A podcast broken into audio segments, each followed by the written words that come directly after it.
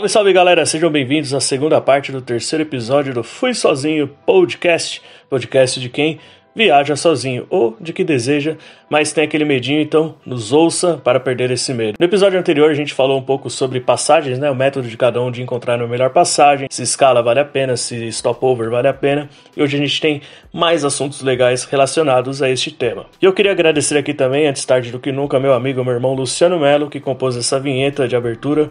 Então, meu irmão, muito obrigado, parabéns pelo trabalho. Então, bora para a segunda parte deste episódio. Agora vamos falar daquelas companhias que todo mundo ama, que causam polêmica, que é as companhias de low cost. Será que elas valem a pena? Para quem não sabe o que é uma companhia low cost, é aquela companhia que baixa totalmente os custos que ela tem, né, os custos operacionais, tá, de serviço, para tentar vender uma passagem aérea mais barata, que é diferente das companhias de low fare, que lá o Fair sim eles tentam vender a companhia a, o bilhete bem bem barato, né? Temos aí como as mais famosas do mundo aí, né? A Ryanair, a EasyJet, qual mais Vueling também, que são essas companhias aí que vendem passagens baratíssimas, mas com pouquíssimo conforto também. Ryanair, que a nossa amiga Ari ama. Ari, conta aí qual é o seu trauma com a Ryanair por que, que você detesta essa companhia? Ah, eu tenho pavor a Ryanair, porque olhe muitas coisas. Eu é, Ryanair de fato é barato. Eu lembro de uma passagem que, eu, que uma amiga para uma amiga minha comprou para mim e para ela, é, ela falou assim para mim, ligou assim para mim um dia: "Ah, você, o que que tá fazendo dia tal, do dia tal, dia tal?" Eu disse: "Nada." Ah, porque eu acabei de comprar passagem de volta a Paris Sevilha por 5 euros. 5 euros ida e volta. Ou seja, nada. 5 euros hoje em dia é o que? É 27 reais. Entre 25 e 30 reais, por aí, né? Dependendo do, da flutuação né, do câmbio.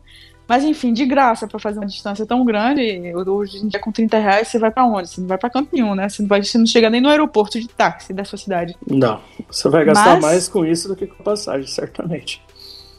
Só que o voo estava sete horas atrasado, eles não te dão um copo d'água, o aeroporto, eles partem do aeroporto. Depende, depende da cidade, né? Porque em Lisboa eles chegam no aeroporto principal, que só tem um aeroporto aqui. Mas, por exemplo, em Paris, ele, os voos da Ryanair, eles partem de um aeroporto no fim do mundo, Qual cara. É? É, o é Orly? muito longe. Ou é outro ainda? Não, Bo... Orly é pertinho da cidade. É um que chama Beauvais, não é nem em Paris, não é nem na região de Paris, é em outra esse região ainda é um galpão. A primeira vez que eu peguei esse, esse o voo da Ryanair foi em 2005 para ir para Irlanda, porque a Ryanair é uma companhia irlandesa, né? Era um galpão fudidaço, não tinha nem janela, era pedaço de plástico, era tipo uma lona de plástico nas janelas. Era um, tipo, parecia, não sei, era realmente um galpão, não tinha nada, não tinha, praticamente não tinha, não tinha, tinha 10 assentos para 200 pessoas, tá entendendo? É, não tem segurança nenhuma na pista, você vai andando até o avião, é tipo, é, você falou que é baixo custo, mas eu também diria que é baixíssimo nível de tudo. E o problema dessas companhias é que eles estão sempre atrasados, eles têm muito overbooking. É, esse da Vueling que você falou também, outro dia eu comprei, outro dia não, uns dois anos atrás, é, eu comprei uma passagem de Roma para Paris, é, me recus recusaram o meu embarque, porque eles tinham vendido mais passagens do que do que do que tinha de assentos. Bom, toda a companhia faz isso, né? Porque sempre tem uma percentagem de gente que não vem pro voo, né? Mesmo você comprando uma passagem de 5 mil reais, por exemplo, você vai sempre ter 5 a 10% das pessoas que vão perder o voo. É, então as companhias elas já fazem isso, mas é sempre, é sempre atraso, você tem que comprar comida a mais, e se você tem um grama de bagagem a mais para despachar, eles vão te cobrar a mais, tá entendendo? Então tudo vai acrescentando, acrescentando, acrescentando, e às vezes o barato sai caro e desconfortável, tá entendendo? Então tem que prestar atenção nisso também, você tem que ver o que, quais são os custos é, escondidos, né, entre aspas, quais são os custos a mais que você vai ter que arcar, porque se você achar uma passagem por 20 euros, mas você tem uma mala, sua mala vai custar 30, tá entendendo? E é cada perna, ida e volta. Então, você vai ter que, tem que sair acrescentando isso. Eles saem de aeroportos muito mais longe, então você vai ter que gastar mais transporte para chegar até o aeroporto de onde sai. Às vezes também eles saem de é, em horários ridículos, tipo é, 4 horas da manhã, será que tem transporte público para chegar até, até o aeroporto às 4 horas da manhã? Não vou ter que gastar dinheiro com um táxi.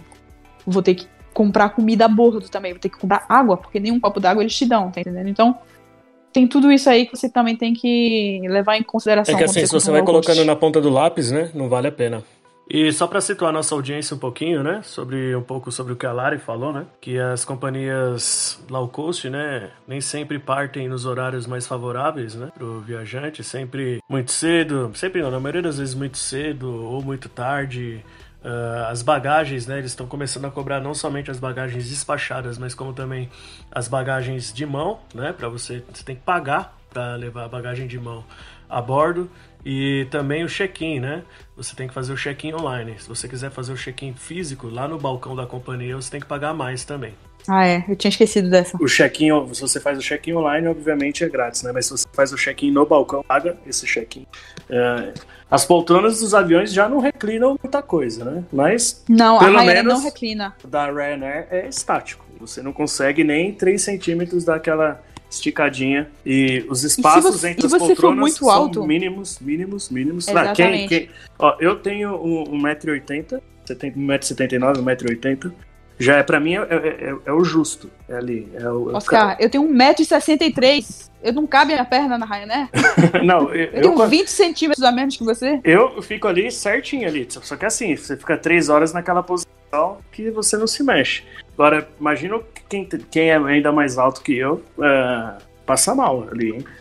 Uh, você, você pontuou bem né, os aeroportos. Uh, tirando cidades, como você disse, né, que Lisboa só tem um aeroporto, aí beleza. Mas, por exemplo, cidades como Paris, Paris, Londres, Londres, Milão, que tem, cidade, que tem aeroportos mais, mais periféricos, você, hum. vai, você vai parar nesse aeroporto aí. Então tem muita coisa que você tem que colocar na ponta do lápis assim. Eu já usei o Ryanair diversas vezes e todas as vezes que eu usei valeu a pena. Tanto, tanto o horário quanto financeiramente. Por exemplo, ano passado eu fiz dois trechos com eles: Budapeste, Nápoles e Nápoles, Madrid. Paguei preços ótimos, despachando bagagem e horários bons. Assim, você tem que pesquisar muito bem. Tem que ficar, tem que prestar muita atenção nas pegadinhas. Ô, Lari, você já é. viajou com alguma low cost? Eu já, mas assim como Ari, não é mais minha opção, não. Eu já viajei muito de Ryanair, muito, muito, muito. É, e é exatamente como, como Ari falou. É, não tem não tem qualidade nenhuma, né? Mas às vezes é, vale a pena. Se você vai passar um final de semana em algum lugar e aí não precisa despachar bagagem, talvez valha a pena. A questão do transporte também. Então tem que pesquisar bem. Mas se você, por exemplo, precisa despachar bagagem, o aeroporto é um pouco mais longe. Então é bom você anotar isso, fazer tudo na ponta do lápis para ver se de fato vale a pena ou se não é melhor você pagar um pouco a mais numa companhia aérea que já tenha tudo incluso. Mas é bastante estressante, assim. E principalmente o serviço, que eu acho que é uma coisa que mundialmente a gente está em déficit, né? A questão do serviço, atendimento. E eu não tive algumas experiências positivas, mas com outras companhias aéreas também, sem ser low cost, baixo custo. Mas hoje não é a minha preferência. Só se for algo muito rápido, é, dentro da Europa mesmo. Assim, a pior experiência que eu tive com uma low cost foi com a Vueling em 2018, uh, ah, saindo de Madrid indo para Florença, no mochilão que eu fiz. O voo atrasou mais ou menos aí umas 5 horas e meia. No aeroporto eles me deram lá uma Coca-Cola e um pão com presunto. E depois eu entrei com o um processinho contra eles e eu recebi 200 euros de indenização. Porque tem uma lei lá que exige isso, né? Foi. Pois é, mas é difícil ir atrás desse dinheiro, porque quando eu voltei de Paris para Lisboa agora, dia 1 de janeiro, o voo atrasou 4 horas. Eu ainda tô caçando esses 400 euros. Então ainda tô. O meu demorou. Ainda tô atrás. O meu demorou quatro meses e meio, mais ou menos, para eles pagarem. Daí eles me pagaram via, via PayPal. Eu só me. É uma, é uma cruzada. Só, eu, só, eu só tive uma mordida do, da taxa, né? Do, por ter recebido aqui do Brasil. É. Aqui. Mas, assim, Demora um pouco, mas fica lá. Eles, eu, eu recebi da Vueling de boas. Assim. E você, Nai? Mas essa... Desculpa, pode falar.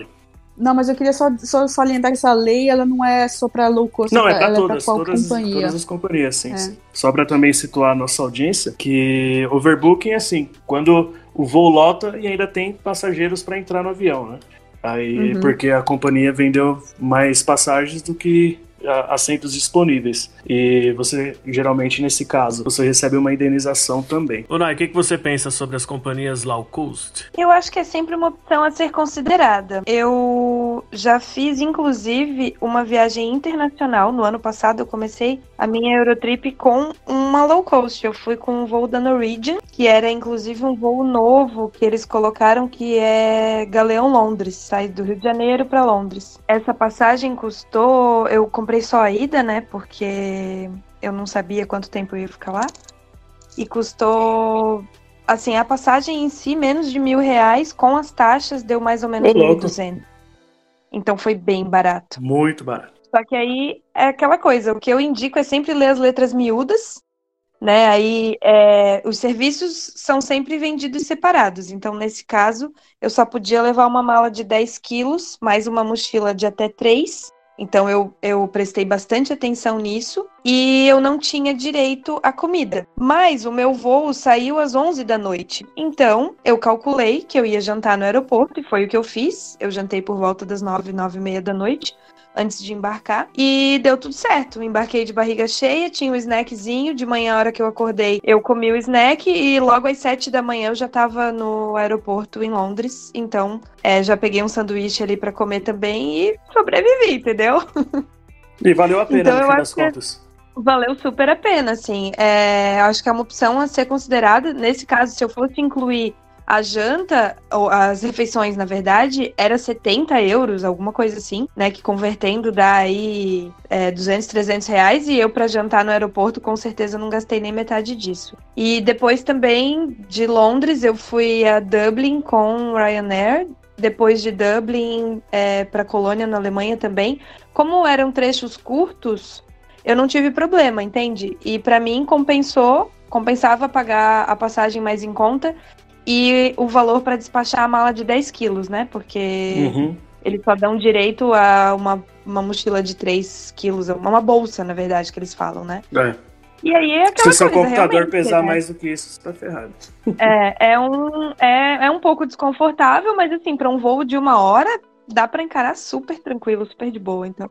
E você observou bem, né, da Norwegian, essa companhia norueguesa, né, que tá voando do Rio de Janeiro para Londres a preços baratíssimos, né? E tem outras também companhias internacionais low cost que estão operando no Brasil agora. Tem a Flybond Argentina, né, que voa de São Paulo, Salvador e Florianópolis, se eu não me engano, para Buenos Aires, e é muito barato, muito barato. E tem também a chilena Sky Airlines que, que voa né, de, de algumas cidades do Brasil para Santiago do Chile também. E pouca gente sabe, né, mas a Gol ela é uma companhia low cost, né, a brasileira Gol, né? Apesar de ela não oferecer preços tão acessíveis assim para os passageiros, ela é uma companhia que opera com sistema low cost. Ela só reduz os custos dela, né? Para o passageiro, ela não repassa muito, não. E sinceramente, gente, eu não vi diferença nenhuma do avião da Gol para o avião é, da sim, Ryanair. Sim. Não, não, é. Não, não, pra mim, a Ryanair não deixa nada a dever pra, pra, pra Gol. E vocês acham justo todas essas cobranças, né? De bagagem, escolher assento, fazer check-in no balcão, enfim, todas essas cobranças extras que as empresas low cost nos repassam, né? Vocês acham justo isso? Eu não acho nada justo isso, porque eu acho que são serviços que já deveriam estar no atendimento ao cliente, pensando assim, em atendimento ao cliente de fato, em o que as empresas conseguem oferecer e até em vantagem competitiva, eu acho super injusto. Eu admito que eu já paguei é, por assento, sim, em voos internacionais, nacionais não, mas internacionais sim, porque eram um pouco mais longos, e também já paguei bagagem mas eu acho muito injusto. E aqui no Brasil, principalmente nos voos nacionais, como a Nai falou, a Gol e a Ryanair, por exemplo, a gente não vê nenhuma diferença, basicamente. E aqui a gente está sendo cobrado por tudo, para despachar bagagem, a gente está sendo é, cobrado e a, havia um acordo que as passagens iam diminuir o preço para poder cobrar a bagagem, né? Não sei se vocês lembram aí há uns dois anos, mais ou menos. E nada disso foi feito. Então, assim, eu me sinto de, de fato um pouco enganada pelas companhias aéreas. É, então, essa questão da, do check-in pela internet, né, eles dão justificativa que eles conseguem baratear o custo da passagem, né? Porque você fazendo check-in pela internet, eles têm que uh, disponibilizar menos slot, né? Aqueles guichês de check-in, né? Porque quanto mais eles usam, mais eles pagam de taxa no aeroporto, né? Então, a gente fazendo o check-in pela internet, né, menos pessoas vão procurar o balcão, então eles têm que disponibilizar menos funcionários, alugar menos guichês, etc. Então, a parte do check-in, né, pela internet que eles pedem para fazer e cobram para poder fazer o físico, a justificativa deles é essa. Né? Gente, mas Oscar, você é uma enciclopédia da do aéreo, você sabe do, das ligações da, da companhia tal para tal lugar, você sabe por que que tem um slot Gente, eu tô impressionada. Ari, você queria comentar mais alguma coisa sobre a low cost, é isso? Eu queria só, eu queria só que a nossa audiência soubesse que, é, como a Nai falou, ela, ela gostou muito da Norwegian. É, dessas companhias low cost, apesar do Norwegian ser low cost, é uma excelente companhia. O que não é o caso da Ryanair. É, então tem também isso também que tem um. Claro que vale a pena, mas é, depende da companhia, tá entendendo? Uhum. É, você dá seu dinheirinho para Norwegian vai, vai valer mais a pena do que você dar seu dinheirinho para Ryanair, por exemplo. Sim. E isso tem também a galera tem que dar uma pesquisada antes de, de se engajar com uma companhia, é o quão boa, boa ela é, né? Eu tenho uma história para contar também dessa história do, do check-in, que quando eu cheguei em Londres, eu não sabia que, não, que se eu fosse fazer o check-in no balcão, ia ser cobrado. E eu achei que tudo bem, eu fui lá no balcão para fazer, eu não fiz online, eu não consegui fazer online, eu não sei exatamente como que foi.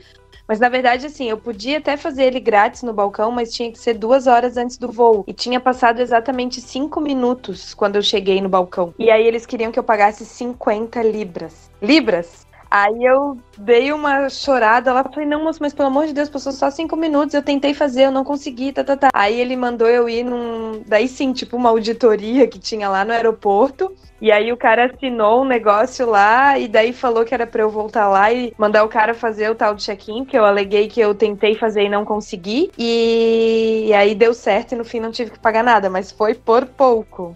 Não, e às vezes o pessoal pensa, né? Ah, só passou 15 minutos, né, para fazer o check-in. Ou, ah, só passou 400 gramas pra, do limite da bagagem, né? Tá tudo bem, não, não, não tá tudo bem, não. É exatamente aí que eles ganham, né? Eles vão cobrar o teu check-in, eles vão cobrar o teu excesso de bagagem, né? Nesse 400 gramas de um, 150 gramas de outro, 2 quilinhos de outro lá, né? Eles vão ganhando o dinheiro deles, o lucro, eles vão fazendo o lucro deles, né? Exatamente. E só efeito de curiosidade, né? A Ryanair vende até raspadinha. Sabe essas raspadinhas assim que você é verdade, eles de ouro lá e você ganha o prêmio? Gente, que pobreza, raspadinha. Você passa uma hora, eles passam uma hora vendendo. Ai, caramba. E às vezes é o pessoal engraçado. até glamoriza, né, a profissão de comissário de bordo, né? Mas na Ryanair a galera até brinca, né? Que eles são tudo menos comissário de bordo. E até a Ari pode falar melhor sobre isso, né? Não sei, eu, não, eu tento não pegar a Ryanair, então eu não observo muito. Eu só pego a Ryanair realmente quando é, eu tô pobre assim, mesmo. Eu acho que daqui uns anos, daqui um tempo, você, a gente, você vai pegar um Ryanair, vai ter um bingo rolando, alguma coisa assim. Gente, mas para vocês terem ideia do nível da Ryanair, o cara, o, o, o, patrão, né, ele queria que o banheiro fosse pago. A Sim. Comissão Europeia falou não. Ele queria não. cobrar ele um queria euro também, pelo, por, é, por usar o banheiro. E ele queria depois também, ele queria remover os assentos e botar aquelas barras assim, sim, como sim. a galera pega o busão, tá entendendo? Você se agarra. É, você, tipo, é, o, é? você ia tipo, encostado no o banco, ia ter bancos para você ficar em pé, entre aspas.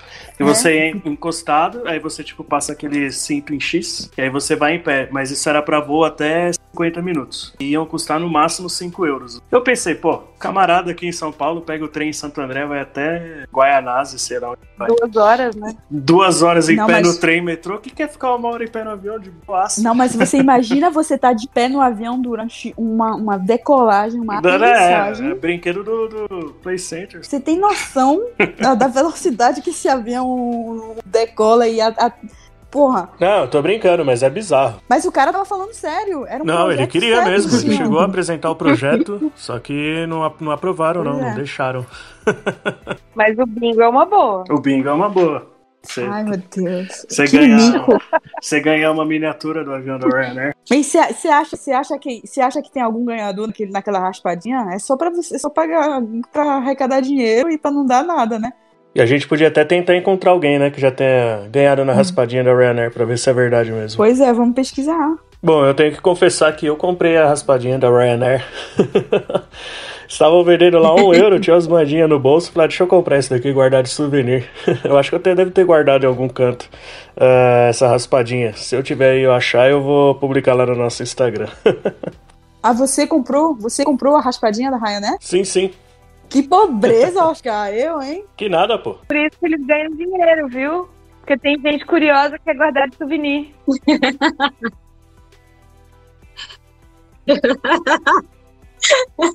Nai comprou também? Não. Não, gente, eu, eu tava na viagem completamente low cost. Eu, eu comprei, tipo, o mil deal lá no aeroporto de 2,99 e entrei comendo no avião. Bom, agora vamos falar sobre pontos e milhagens. Em que situações retirar as milhas, os pontos de cartão de crédito, quando vale a pena então, meninas, vocês costumam adotar essa prática na hora de comprar passagens? É, eu uso, mas é... não sei se eu já tirei uma passagem grátis, não. É... Já, já, não, acho que não. Ah, acho que sim, só uma vez. De Milão para Bari. É... Foi porque eu, eu uso um monte de, de, sistema de pontuação e então eu nunca acumulo o suficiente para para tirar uma super passagem, tipo, sei lá, Europa, Austrália e de volta de graça, só pagando taxa de aeroporto. Nunca, ainda não me aconteceu isso.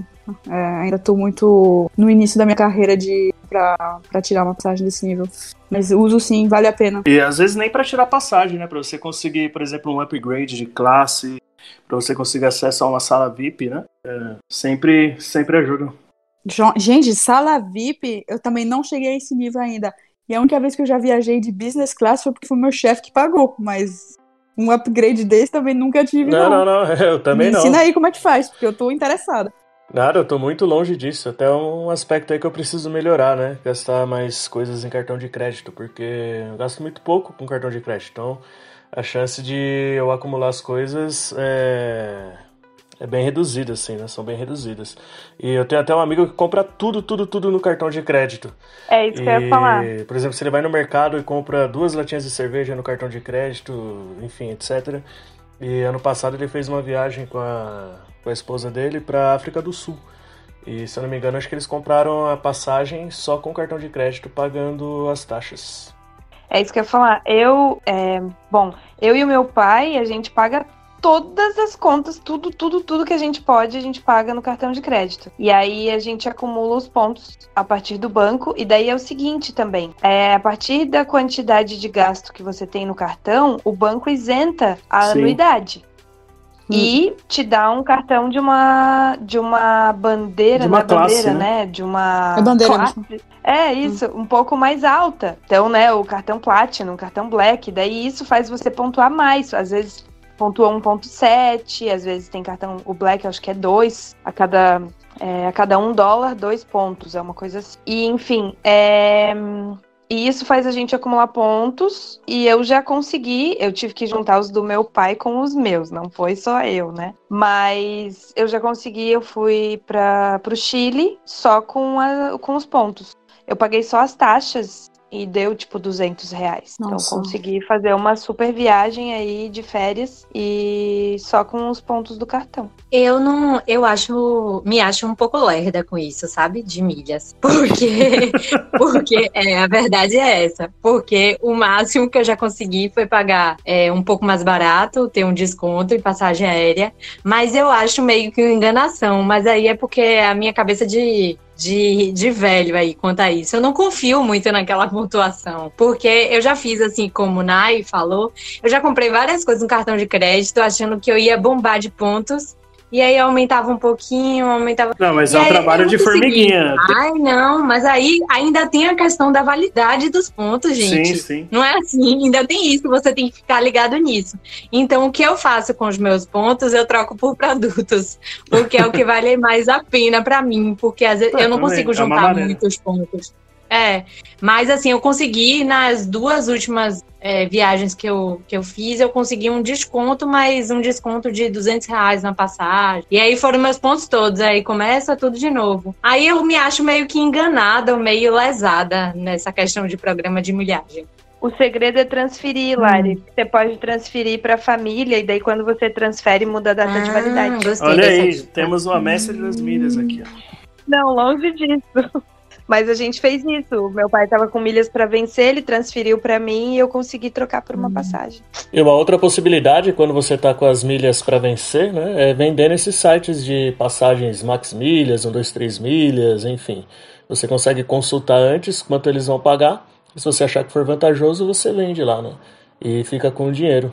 É uma boa possibilidade essa também.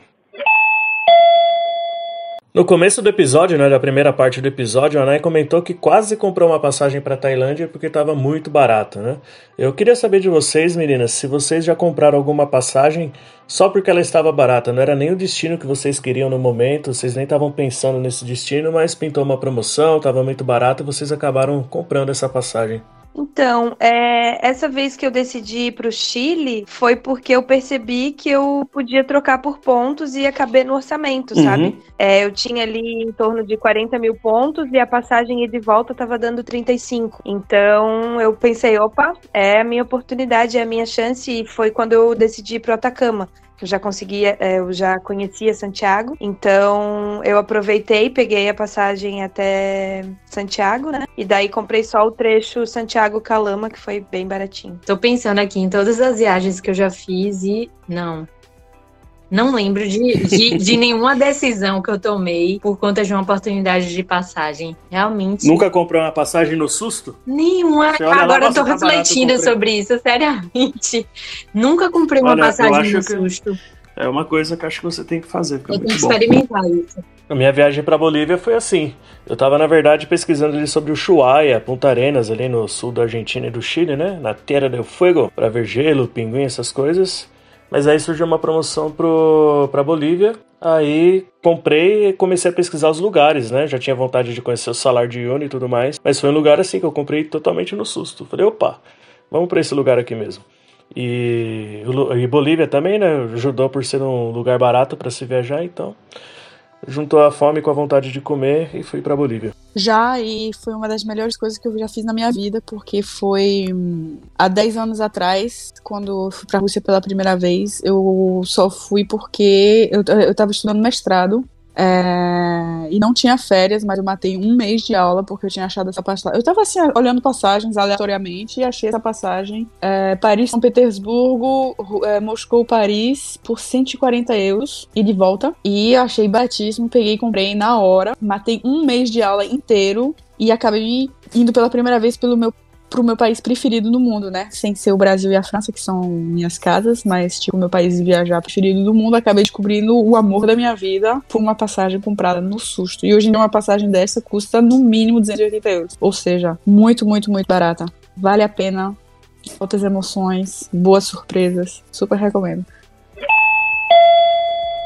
E chegou a hora da nossa dica cultural. Vou indicar para vocês uma série que está no Netflix que se chama Noite Adentro e conta a história mais ou menos assim: o sol começa a matar todo mundo que aparece no seu caminho. Então, se você está exposto ao sol, você morre. Aí, um, avião de um voo noturno é, seus passageiros e seus tripulantes decidem voar sempre a oeste, fugindo do sol, ou seja, sempre em direção à escuridão, sempre em direção aonde está noite, por isso, noite adentro, para tentar fugir do sol e assim sobreviver. Recomendo, tá lá no Netflix. Assistam, que é muito boa. Eu assisti os três primeiros episódios e assistam, comentam lá no nosso Instagram pra gente debatendo sobre essa série aí. Beleza? E vamos chegando ao fim de mais um episódio. Espero que vocês tenham gostado. Aliás, espero que vocês estejam gostando. Tudo feito com muito carinho e dedicação para vocês para entregar um excelente produto falando sobre viagens, né? Só lembrando, é, às vezes passa um carro que atrapalha o som. A gente grava pela internet, às vezes dá uma picotadinha na voz de um ou de outro, mas tudo feito com muito carinho, na raça para vocês. Lembrando, sigam a gente lá no Instagram, o Fui Sozinho Podcast, tudo junto. Lá você encontra o Instagram dos quatro participantes deste podcast e sigam a gente lá para a gente conversar, bater um papo sobre viagens. Afinal, viagem é a nossa mania, a nossa vida. Então, galera, mais uma vez, muito obrigado. Vamos nessa, né? Porque o portão de embarque está fechando. Boa viagem.